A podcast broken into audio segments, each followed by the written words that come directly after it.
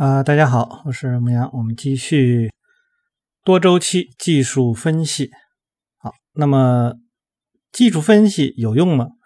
那很多人会经常啊被问到技术分析有用吗？那肯定是有用的了，是吧？这个但是呢，呃，我这里也应该跟大家去说一下，就是经常我们会在一些啊群里也好，或者是网络上，那么大家就会直接说技术分析有用吗？呃，这个基本分析有用吗？那我们都可以说是有用，但是呢，有很多人就会说啊，它没有用。那么，什么样的人会说有用呢？什么样的人会说没用呢？是吧？那么一般来说呢，会用的人就会说它有用，那不会用的人就说它没用。呃，又或者说呢，用的好的人就会说它有用，那用不好的人呢，自然也就会。说它没用，那我们也经常会看到，就是有一些人会还专门去写书啊，就是啊，我如何如何放弃了技术分析啊，也有人说呢，我如何如何啊放弃了基本分析。那么这些其实都是很片面的啊，包括有的时候啊，在呃市场出现了呃这种暴涨啊也好，暴跌，尤其是暴跌的时候，那么很多人就会你看技术分析没有用了，那么。实际上，这样去说的人，通常都是不会技术分析的人啊。那么我们来看啊，作者是怎么样去说这件事儿的啊？那在决定技术分析是否有用之前呢，我们需要啊提出一个更为具体的问题，呃，就像是问你冰淇淋好吃吗？啊，那你可能喜欢巧克力的啊，不能忍受草莓的。那么，呃，你喜欢吃冰淇淋吗？啊，喜欢又不喜欢？那我从未研究过某一特定形态。这个有用与否，但是就单纯观察实际应用的一些技术分析理念而言呢，我的结论是，技术分析确实有用。市场呢通过供求说话，那这些呢供求语言通过价格图呢去昭示天下。那我们呃常常会问及市场到底呃什么分析有用？随机指标啊，相对强弱就是 RSI 啊、MACD 啊，还是平均线？那真实答案是你很少听到的，那就是孤立起来单独考虑的话，哪一个工具啊，这个可能都没用啊，就是这样的。因为市场它不是那样，你说拿一个指标来就怎么怎么样的啊？那不光是说你就拿一个指标，而即便说有人说那这个指标是滞后的啊，我就看这个 K 线，那。K 线我们以前也提到过，它实际上是，就你看到的每一个单位的这个时间上的 K 线，它都是这个单位里面的四个特殊的价格，那么构成了这样的一个 K 线。那么这怎么样去读？那也是不同的人有不同的读取的方式啊。那么真正有用的是在了解市场参与者集体的心理动机的基础上形成的一套。精心设计的交易策略，并且呢有纪律的去执行它。那我意识到呢，已经花了数段的篇幅来为你描述一幅图像，其中也这个有意为之的重复了一些技术分析内在的理念啊。那么我们要总结一下了，技术分析呢是为我们以价格为基础的分析提供了一个总体的框架，作为一个工具而非体系。技术分析呢使我们能够追踪资金的流动，利用。图表啊，来预测未来可能的价格变动。技术分析的价值呢，呃，所在并非是预测每一个价格的变动，而是从中体会到价格变动的缘由。那技术分析呢，可以使我们理清思路，组合我们的分析，从而形成一套策略。市场呢，总会就未来可能发生什么，给我们提供各种线索。而能否遵守纪律来执行基于这些线索而形成的交易计划，则是每一个人自己的选择。那技术分析呢，可以使我们啊心若旁骛的呃，只有感觉到具备优势时才进行交易。当对走势看不清楚的时候啊，那么这个股票图的价值呢，就在于防止我们的在信息不足时进行交易。以确保资金安全，专业人士呢，只在感觉到处于优势的时候，他们才会去动用他们的资金去承担风险。否则的话，那现金就是最安全的啊。那就是说，你把你的资金啊投到了市场当中，那么它就是有风险的。那这个是要你要去承担，不管你是获利也好，还是亏损也好，那么那个是一个结果啊。那如果说你不想去承担这个风险，那你就拿着现金。当然，从长期来看，持有现金也是很大的风险啊。这个是我我给大家补充的一句，为什么呢？那其实大家也都明白，你弄你弄现金进去了，是吧？你全都是现金，那你干什么呢？你无非也就是存个。存到银行里去获取利息，但是银行的那个利息，它实际上是跑不赢这个社会的发展的。那我们自己都可以去想一想，你你如果说啊，在这个三四十年前啊，如果你有一万块钱，那你是非常非常有钱的人，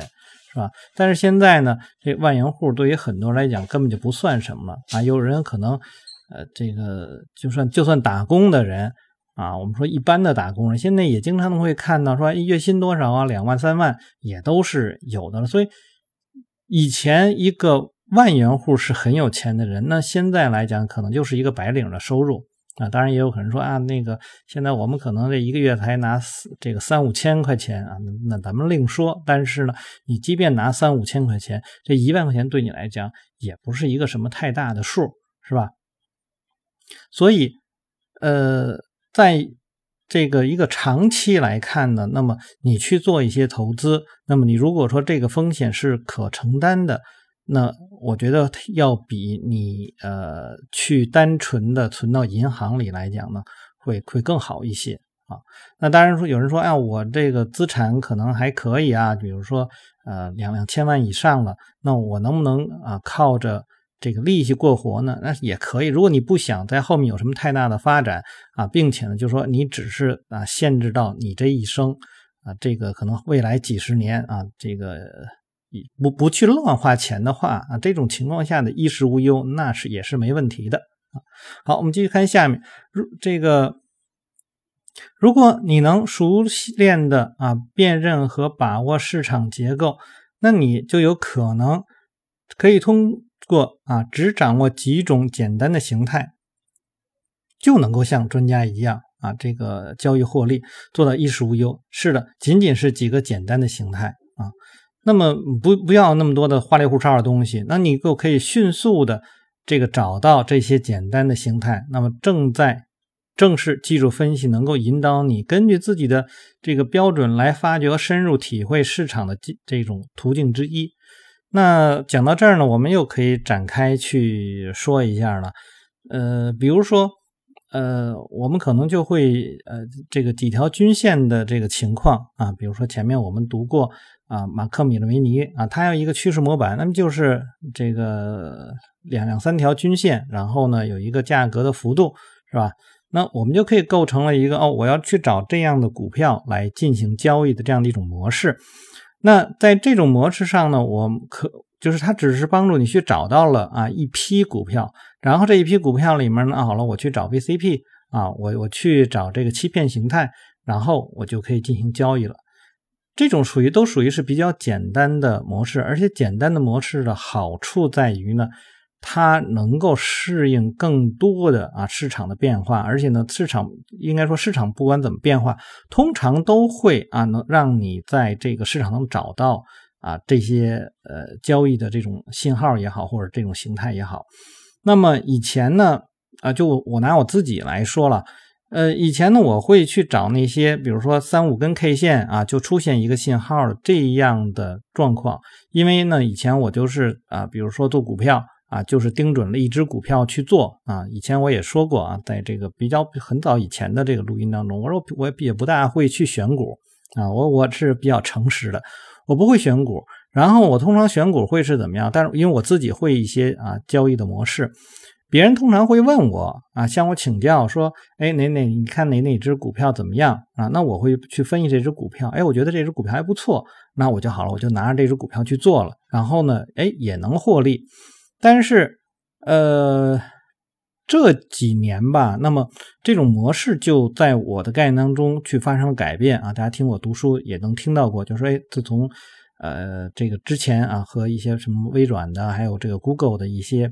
啊做量化的人进行合作，那么呃，我就发现了我的问题，也就是说，你不会选股，就是因为你根本不知道这个市场到底是怎么回事啊。这个是怎么去说呢？就是。你的选股的标准到底是什么？那么市场当中按照你的标准，可能能选出非常非常多的股票。那么你如何能够去确定在最后很少的那个股票上去交易啊？那么以及你能够知道你要交易的股票在这个市场当中的什么样的位置？这个是要解决的一个问题。那么着哦，就知道该怎么样去做了啊。虽然我们那次呃做量化没有成功啊，但是呢，我觉得对我自己的提这个就是。交易的提高还是带来很大的一个益处了，因为让我从另外一个角度去想啊，这个好多人也都知道，因为我的这一个思路最早呢，就是因为我的老师就是做期货的，我老师就是做外汇的，所以呢，那个时候就单纯拿一个品种来做就可以了，那我就是那样去做的，所以。呃，我们需要更多的是信号。当时来讲呢，说因为你在一个品种上，那我可能说啊，我想扩展这个信号，我就在这个品种当中，我可以在啊分钟图上进行交易，然后呢，在小时图上进行交易，在日线图上去交易，在这个周线图上去交易。那么你有不同的时间结构，那你的信号就会翻倍的增加啊，成倍成倍的增加。那再后来就会发现呢，啊，其实不是这样的啊，因为呢，呃，你如果拿到了一个弱势的股票，那么你在这个弱势股票上，你花了同等的精力，你赚的钱不如拿一个好就是强势的股票，在同样的时间里面挣的钱啊，所以这个就是呃一些自己的这种改观吧，啊，所以这就多说了，但是。呃，希望大家能够明白，就是像作者说的这样，你是你可能只会几个简单的形态，那么你就可以开始进行交易了。因为重点并不是这几个形态，而是呢，你怎么样啊去这个基，就是把你的这些步骤啊这个归纳好，然后怎么去看待市场，然后怎么去选择到你的股票，怎么去交易这个股票，使用什么样的资金管理来做啊，就是这样的一个一个方式吧。好，我们继续看下面啊。那向前看和指向后看，那为了技术分析啊，从技术分析中获利，那我们不能只是看重过往历史，而是必须啊要向前看。如果把过往历史作为唯一啊解决因素的话呢，我们只是在反应，而非预测。纯粹的预测者都是从这些反应型的这个市场参与者身上啊这个获利的。那么，呃，很多人说反对预测。啊，我我个人来讲呢，我我不认为呢这个预测有什么问题。那么应该这么去解释，你的预测到底是一个怎么样去定义的？那我个人来讲呢，我是把预测当做是就是预期，只有平常大家说习惯了啊，就是叫做预测。那么真正的预测是什么呢？啊，就是到什么点儿。啊，就是什么时间点到达什么样的价位，那个实际上是一个很困难的事情啊。这个之前我们读书的时候，如果你真的会那个方式的话，你真的可以去做期权啊，做期权，那么那个高杠杆，然后你可以获得更高的啊收益。好，继续看下面啊，如果能做到对所有可能结果都有所预期的话，你就更容易的啊保持客观性，并避免为做出情绪化的决定而付出代价。在交易中呢？那我们啊，应当总是做好如果那样该怎么办的准备啊，这就是预期。预期完了之后，对这个你的预期做一个风险防范啊，就是这样。好，否则呢，我们的名字将会被加入到市场的绞肉机啊所吐出的一长串的名单当中。任何人都可以辨别出啊现有的趋势，但是职业选手和随意旁观者的区别在于，在趋势中寻找低风险的领域买入。那并且知道在什么时候应该退出。那你想做的是那匹狼，也就是职业选手呢，还是那个随意旁观者呢？就是那只羊啊？那呃，今天我读书呢是二零二一年的七月十三日啊，昨天呃，昨天的晚上吧。那其实上在我读书的时候呢，我就也是呃在翻看股票。那么当时我看到了啊，这个一只股票还不错，然后在我的那个群里头和他们去分享了，我说那只股票怎么怎么怎么怎么样。然后呢，呃，当就有一个朋友呢，就跟我提了一个另外一只股票，我先来看看啊。当时，呃，他给我提的是动动坤股份啊，动坤股份。然后呢，因为我当时呃分享那只股票呢是神马啊，这个那这两只这个股票呢，实际上他们都属于同一个二级行业啊，但是他们并不在。同一个啊三级行业里面，呃，今天当然今天的这个神马呢又就是涨了百分之七七点七点三吧，然后东坤好像是百分之一还是多少？因为当时那个朋友说啊，东坤要比神马要强。呃，我们先不管这个，然后今天的这个结果，有人说啊，你这个预测是很很很神的啊，就昨天说一只股票今天涨了这么多。那么我实际上说呢，实际上这并不是神，因为呢是从这个整体来讲去做的一个分析。那我这里面呢，虽然我们在读书过程当中，有人说啊，我读书呢和别人不太一样啊，因为经常会扯一些其他乱七八糟的东西进来，那么他们能够学到一些东西。那我这里面也说了一下，我是怎么样去做这个分析的啊，就是说这两如果这两个的比较的话，我们应该怎么样去比？那首先呢，我们是看到这两只股票，实际上从强度来说呢，呃，在过去的。啊，一年当中吧，这两只股票如果是打分的话，他们的分数就是 RPS 实际上是差不多的啊，都是在我的这个计算方式里面，他们都是八十八分啊。那么从这个涨幅，就今年以来的涨幅来说呢，那么神马呢要更高，神马是百分之四十，而这个这个洞坤呢是百分之二十四啊啊，这个同坤啊，这个那。呃，这个涨幅对于这一年来说，因为现在已经是七月了，那么所以这一年来讲，这个差百分之十几呢，应该说差不了太多。但是我们可以从它的呃业绩上去看，那么呃去年的呃到年底的就季度的月季度的同比来说呢，去年这个神马呢是百分之百，而而今年的这个。前前一个季度来讲呢是百分之五百六十六，那么这就是说它比去年的上一个季度要增加了更多啊，就是它的这个收益增长会会会更高一些。而这个同坤来说呢，呃，它是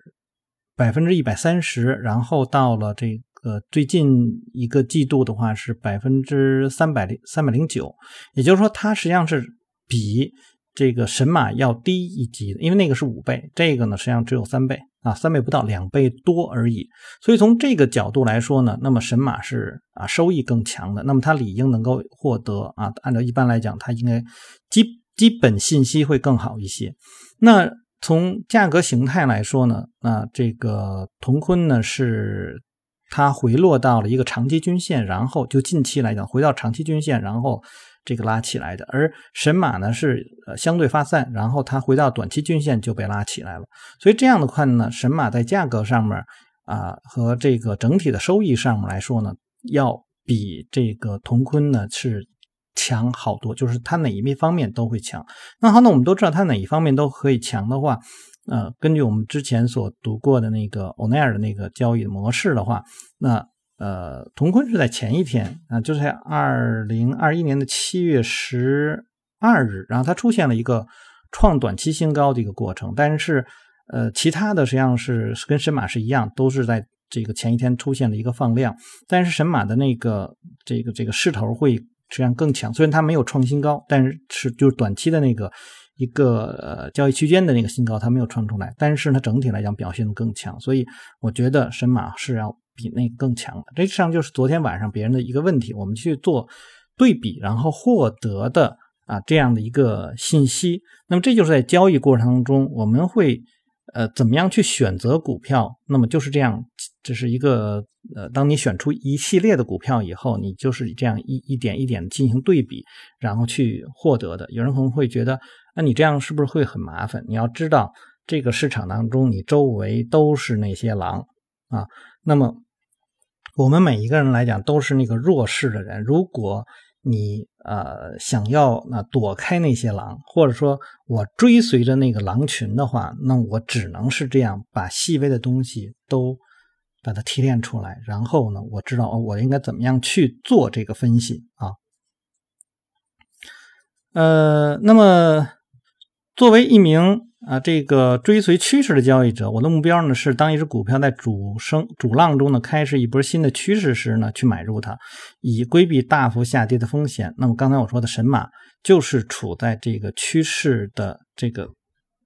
今天这个这种这种它就是实际上昨天就已经显示出，哎，它要突破。那么在这个横盘当中，那么有可能能呈现出呃，它要进入趋势的这样一个状况啊，所以在就是呃，现在多子所说的这样。那为了实现低风险高收益的双重目标呢，那我就会问自己两个问题：一，这只股票从哪里来？换句话说呢，如果做多的话，股票的支撑位在哪？做空的话，阻力位又在哪？那么这些啊，技术分析能让我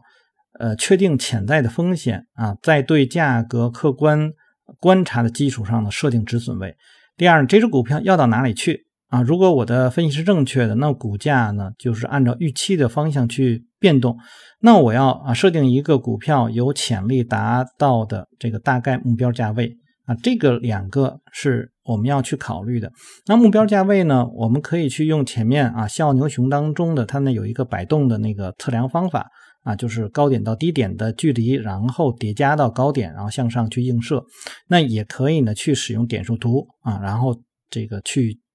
这个对这个进行做一个映射，那不管你怎么样去做，那你无非是要去衡量你的风险和这个预期目标，那么他们之间得到的那个交易价值，他们的比值得到的交易价值，那这个交易价值是不是啊值得你去做，你就要去考虑这个事情。啊，好，那么再有一个呢就是它的阻力位可能会阻挡着你到达那个目标位的那个过程啊，包括今天啊，也有人在我的群里头也说，哎，我他看到是是彩讯股票股股份吧，然后呢，今天他认为它是一个呃很好的一个一个一个一个上涨，但是今天实际上它出现了一个。啊，冲高回落的这样的一个走势，那我说，因为你看看前面它的那个阻力位，实际上是很大的一个阻力位，所以啊，这个是前面出了一个问题啊。我现在再说一下，我在这里面所提到的股票不是一个推荐，因为它都是事后的，因为它也不在那个买入的点位了啊。呃，那么再继续看下面啊。那如果潜在的利润空间和认知的风险相比啊让我满意，那我就在新的一轮势头开始时，在强势做多，在弱势做空啊，就是你怎么样去区分强弱势，你做一个对比就可以了。那技术分析能够帮助市场的任何人，包括啊这个就无论他是啊日交易者还是最长线投资者，从这个。技术的角度来看，所有的分析都是一样，只是研究的时间周期不同而已。那我觉得不不是这个概念啊，在技术分析的人来讲，或者说交易者的这个角度来说，他更看重的是价格的情况；而作为于投资者来讲，他更看重的是公司的情况啊。那么，因为他对那个短期的波动不是很敏感，那更多的还是看你这这家公司是不是有这种成长性，然后呢有没有呃，就是就是超人的或者说。异于别的公司的一些特质，呃，那个特征，然后呢，这种特征能够给你带来巨大的收益啊，这些东西，那么这个实际上是有前瞻性的。那当然，他们也会有他们的这个风险的考量，那么不是技术分析上的这这一块要要要说的事儿。所以做这个基本做这个投资的人，通常不是他的所参考的依据，不是来自于单纯的从这个价格上去考虑的。啊，那么我们做这个技术分析的人，通常就是基于价格上面去考虑的啊。当然，刚才我在去分析神马的时候，我们会做一些比较，就是说两个品种差不多的时候，我们要去看一下它的质地啊。质地好的话，那么更值得我们去做；质地差一点的话，就不值得我们去做啊。就是这样，你去多角度的去区分一下啊，每一只股票它的一些特质。呃，所以呢，它并不仅仅是在研究的时间周期上不同而已啊。那么，在衡量技术分析的价值所在呢？证券价格啊，恰如时间周期一样是无关的。无论一只股票的价格是两美元还是两百美元，所用的技术分析是一样的。因为市场参与者是市场上唯一真正的常量，他们的行为才是价格变动的驱动力啊。就是实际上，不管是这个呃，应该说它的价格上是两美元和两百美元，他们会啊，就是在我们看来实际上是一样的。那么这里面实际上也就是说了，那你的坐标，那最好你去使用的是对数坐标啊，因为两美元上涨再上涨两美元呢，它是上涨了翻番了百分之百。那两百美元呢再上涨两这个两美元，它只有百分之一啊，所以你坐标，我们这里再多说一下，就是坐标你做成对数坐标。呃，那这里面还能再说，就是美国的市场和中国中国的市场也会是一样的啊，也没有什么区别，在我们看来都是一样的。好，那么那么你在市场上有三个选择，就是在预期上涨时做多，在预期下跌时做空，在不确定的时候持币观望。那么这本书将会帮助你在任何时点上决定哪一种是这个选择是最适合的。这里面讲的是预期上涨时做多啊。那么这里面实际上就是有预测的这个成分概念，就是说你不仅仅有当下的状态，那么还有一个预期的成分在里面。然后你针对于这种预期成分，它是不是符合你的最初的那种判断，然后制定一个风险啊风险管理啊，就是这样。好，那我们今天就先读到这儿。大家如果喜欢我读书的话，希望订阅、分享、按赞以及关注。牧羊交易有什么要聊的，也可以在下面留言。我们下次再见。